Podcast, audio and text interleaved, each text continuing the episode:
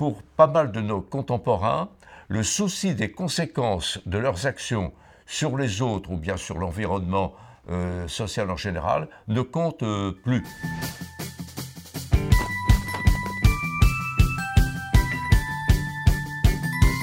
Bienvenue sur la chaîne YouTube de Liberté, le média qui infuse la liberté. Chaque semaine, on vous propose un entretien avec une personnalité qui s'intéresse de près ou de loin à la liberté.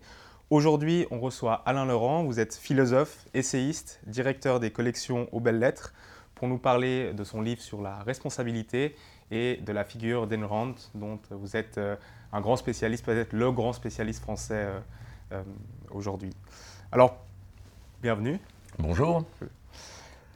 Alors pour commencer, dans votre livre Responsabilité, réactiver la responsabilité individuelle aux belles lettres, vous faites le constat d'une, comme vous l'appelez, une société à irresponsabilité illimitée. Alors qu'est-ce que vous observez? Ben, il y a pas mal de faits concrets qui concourent à fonder cette observation. Pour prendre l'un des derniers qui a fait l'actualité, euh, le, fait par exemple qu'il y ait euh, chaque année un peu plus d'une vingtaine de millions de rendez-vous pris pour euh, des raisons médicales et qui ne sont pas honorés. C'est-à-dire que les gens prennent rendez-vous et ne se décommandent pas lorsqu'ils ne peuvent pas venir. Ça veut dire qu'ils se moquent éperdument, et la responsabilité est là, euh, des conséquences que ça peut avoir sur le médecin, sur d'autres patients, etc. Mais il y en a une foule euh, d'autres. En particulier, c'est lié à tout ce qui se passe autour euh, des, écrans, des portables. par exemple, le fait que, bien que ce soit générateur de pas mal d'accidents, souvent mortels, on continue à majoritairement téléphoner au volant. Il y a par exemple le fait que les, parents de jeunes enfants les exposent prématurément et avec parfois possibilité de graves dommages sur le plan euh, mental, euh, donc aux, écrans. Euh, puis dans d'autres domaines, il y a aussi par exemple le fait que des, des, gens partent faire l'ascension du Mont Blanc l'été en basket et en t-shirt. Ils ne se rendent pas compte, et évidemment, il faut déclencher les secours ensuite, ou alors sur le bord euh, euh, de, de, la mer. Donc il y a pas mal de, faits concrets qui montrent comme ça que pour pas mal de nos contemporains, le souci des conséquences de leurs actions sur les autres ou bien sur l'environnement euh, social en général ne compte plus et ça va croissant. Et évidemment, le problème, c'est de savoir d'où ça vient, quels sont les, facteurs qui ont généré cela puisque moi je, vais jusqu'à parler d'une sorte d'infantilisation assez générale des, comportements. Je vais oublier aussi par exemple les gens qui roulent la trottinette sur les trottoirs à 50 à l'heure sans se soucier qu'ils peuvent renverser d'autres personnes et là aussi euh, engendrer des, accidents. Euh, et ça, personne ne les a forcés à, le faire. Souvent, on incrimine d'abord l'État. Mais l'État n'est pas du tout absent de la chose. Ce n'est pas l'État qui force les gens à téléphoner au volant, ce n'est pas l'État qui force les parents à exposer euh, leurs jeunes enfants aux écrans, etc. Cela dit, en seconde analyse, il y a tout de même bien, euh, depuis plusieurs décennies, l'État, en particulier sous sa forme d'État-providence, qui a tout de même presque sapé à la base la responsabilité des individus, en les transformant souvent en assistés qui demandent à être pris en charge, qui ne peuvent plus en effet prendre des décisions euh, par, eux-mêmes. il y a également tout ce qui se passe au niveau de l'éducation euh, nationale, où les, maintenant les, les, enfants, les élèves peuvent faire n'importe quoi sans qu'ils encourent la moindre euh, conséquence. Donc tout cela, à force, a engendré ce climat d'irresponsabilité. En effet, vous dites que l'État ne cause pas cette irresponsabilité, mais en tout cas, il encourage par des principes de déresponsabilisation et puis cette, de l'État nounou. Donc, dans votre livre, vous identifiez deux grands courants idéologiques qui contribuent à cette euh, déresponsabilisation. Donc, d'une part, le euh, neuroscientisme, c'est comme ça que vous l'appelez, et, d'autre part, le sociologiste. Donc, si on revient euh, brièvement sur ces deux éléments, qu'est-ce qu'ils sont et pourquoi ça contribue à la déresponsabilisation collective, en tout cas individuelle de tout le monde. Oui, alors ce qu'il faut dire déjà, c'est que ces conceptions, soit neuroscientistes, soit sociologistes, elles infusent dans la société, peu, à peu, et en particulier dans le monde de l'enseignement, parfois même dans le monde de, l'entreprise. Alors qu'est-ce qui se passe, qu'est-ce qui se passe avec elles? Euh, et, je ferai remarquer aussi qu'elles ont partie liée parce qu'elles ont un adversaire commun, ce qu'on nomme classiquement le, le libre arbitre, c'est-à-dire le fait de prendre de façon éclairée des décisions parce que nous sommes des individus autonomes. Alors, pour euh, le, plus ancien de ces courants, le sociologisme, eh bien, lui, il pose que nous sommes en grande partie déterminés par des facteurs sociaux extérieurs, ce qui nous transforme plus ou moins en sorte euh, d'automates ou de pantins qui sont euh, agis par ces, facteurs extérieurs, plus ou moins sournois. Mais, nouveau venu sur, la scène, il y a aussi donc les neurosciences mais que moi je qualifie, et ce, une partie de, pas, pas, pas, tous les neuroscientifiques, mais une partie des neuroscientifiques débordent de leurs compétences et s'attaquent eux aussi à la libre volonté, au libre arbitre, pour faire ressortir que jamais nous ne prenons vraiment des décisions de façon lucide. Les décisions se prendraient à notre insu, à l'insu de notre progrès, comme on disait il y a quelques années, donc euh, au, fond de nos circuits euh, cérébraux, et nous ne ferions qu'enregistrer une décision qui se prend donc de façon souterraine chez nous. Résultat des courses, et souvent le disent explicitement, l'idée de responsabilité individuelle est balayée. Voilà donc le, le support de ce qui se passe. Donc, le, le climat d'assistance de, de, et de déresponsabilisation qui a été généré il y a quelques décennies par les institutions est conforté maintenant sur un plan pseudo-scientifique par une partie de la sociologie et une partie des, des neurosciences. Mais, mais, tout de même, les neurosciences, euh, elles se basent quand même sur des expériences et sur des faits. Comment est-ce que du point de vue moral et philosophique, qu'est-ce qu'on peut répondre? Est-ce qu'on peut, proposer une nouvelle vision du libre arbitre tout en prenant en compte les, euh, expériences et les découvertes en termes de neuroscientifiques?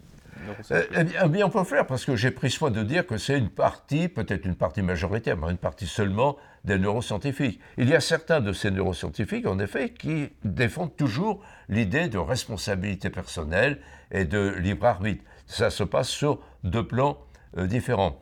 Et dans mon livre, j'ai essayé de montrer que de l'aveu même, d'ailleurs de ceux qui ont procédé à des expériences, lorsqu'ils disent, eh bien, il y a quelques, euh, quelques secondes s'écoulent entre le fait que la, décision se prend de façon inconsciente en nous et puis que nous émettions tel ou tel euh, choix, telle ou telle décision, eh bien, on peut l'interpréter de, façon tout à fait différente. Et eux-mêmes font remarquer que ça n'exclut pas le fait qu'on puisse s'opposer euh, donc à la décision inconsciente qui aurait été prise à notre insu. Donc il y a tout de même une diversité de points de vue chez les neuroscientifiques.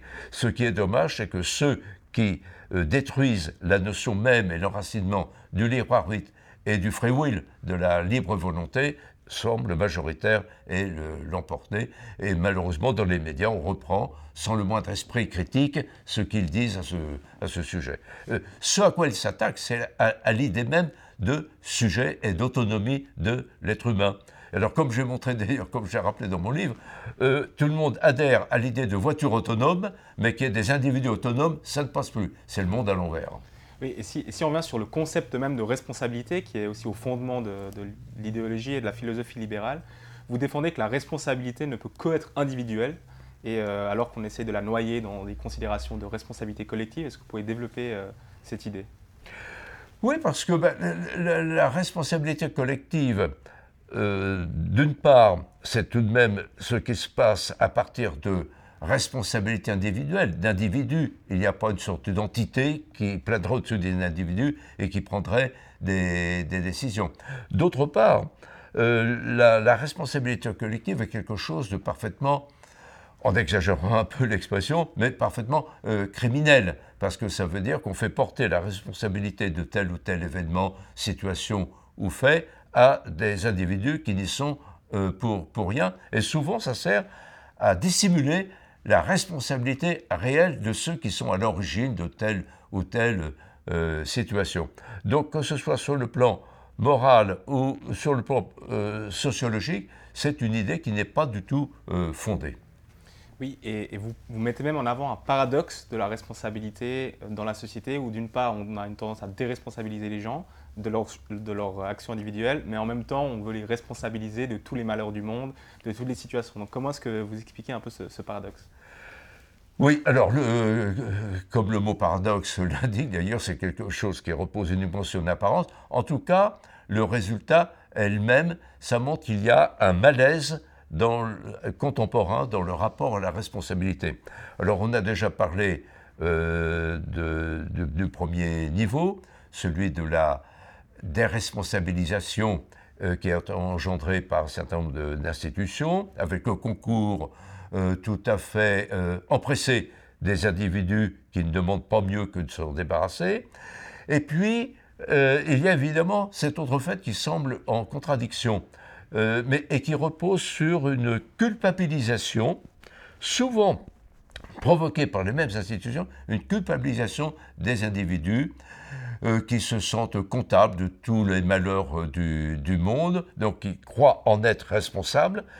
On en reparlera peut-être tout à l'heure, c'est ce que Enron a appelé la culpabilité imméritée mais eux veulent en effet expier des fautes qu'ils n'ont nullement commises et qui ont été commises par eux. Ça veut dire que là, euh, autant dans le premier cas, on a une atrophie de la responsabilité individuelle, dans ce deuxième cas, c'est une hypertrophie, mais qui est tout aussi destructrice de la responsabilité.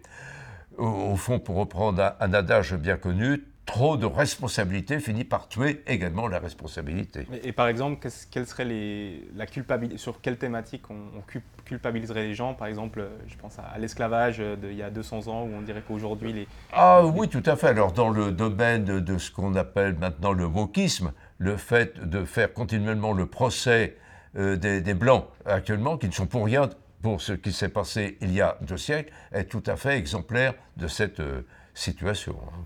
Et encore une fois, sur ce concept de responsabilité qui, encore une fois, est au cœur de la, de la philosophie libérale, pourquoi est-ce qu'il est au cœur et pourquoi il est essentiel, il va vraiment main dans la main avec euh, la liberté?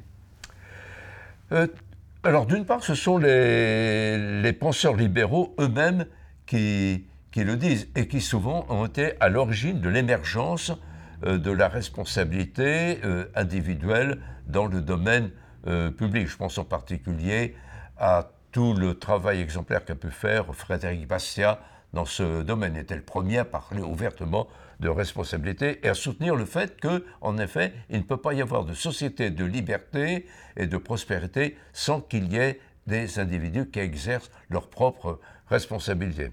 Et puis il y en a eu beaucoup d'autres par la suite, euh, euh, donc au XXe siècle, dans une période pas éloignée de la nôtre. Je pense en particulier à Wilhelm Röpke, euh, qui a beaucoup défendu cette idée.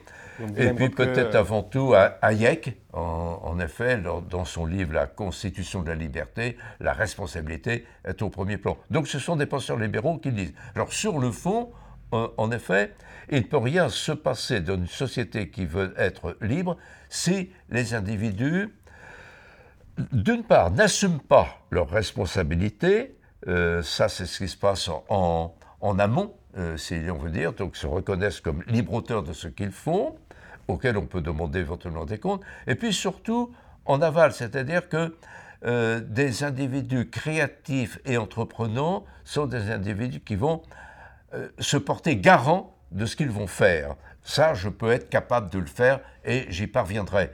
Et c'est là-dessus, en effet, qu'on repose une société de liberté euh, pas simplement d'ailleurs dans le domaine économique, mais même dans le domaine des relations humaines euh, courantes, parce que quelqu'un qui est responsable est quelqu'un qui inspire confiance aux autres, avec lequel on peut nouer des relations euh, solides sans crainte d'être trompé.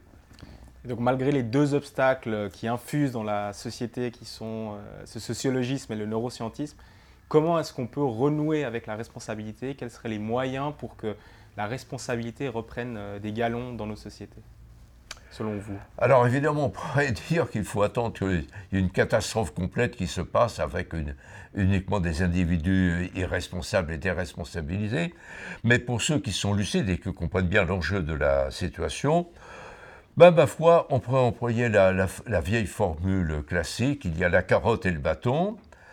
Alors, le, bâton, ben, c'est de placer les individus devant leurs responsabilités et au contraire de ce qui se passe actuellement, en particulier, par exemple, dans un domaine dont on n'a pas parlé, le domaine de la politique pénale, où actuellement, on se contente en effet de vouloir réinsérer les individus, parfois, comme c'est le cas en France, parfois à, mi-peine, sans leur demander vraiment des comptes de ce qu'ils ont commis. Donc mettre les individus devant leurs responsabilités et qu'il puisse y avoir des sanctions, c'est le premier point.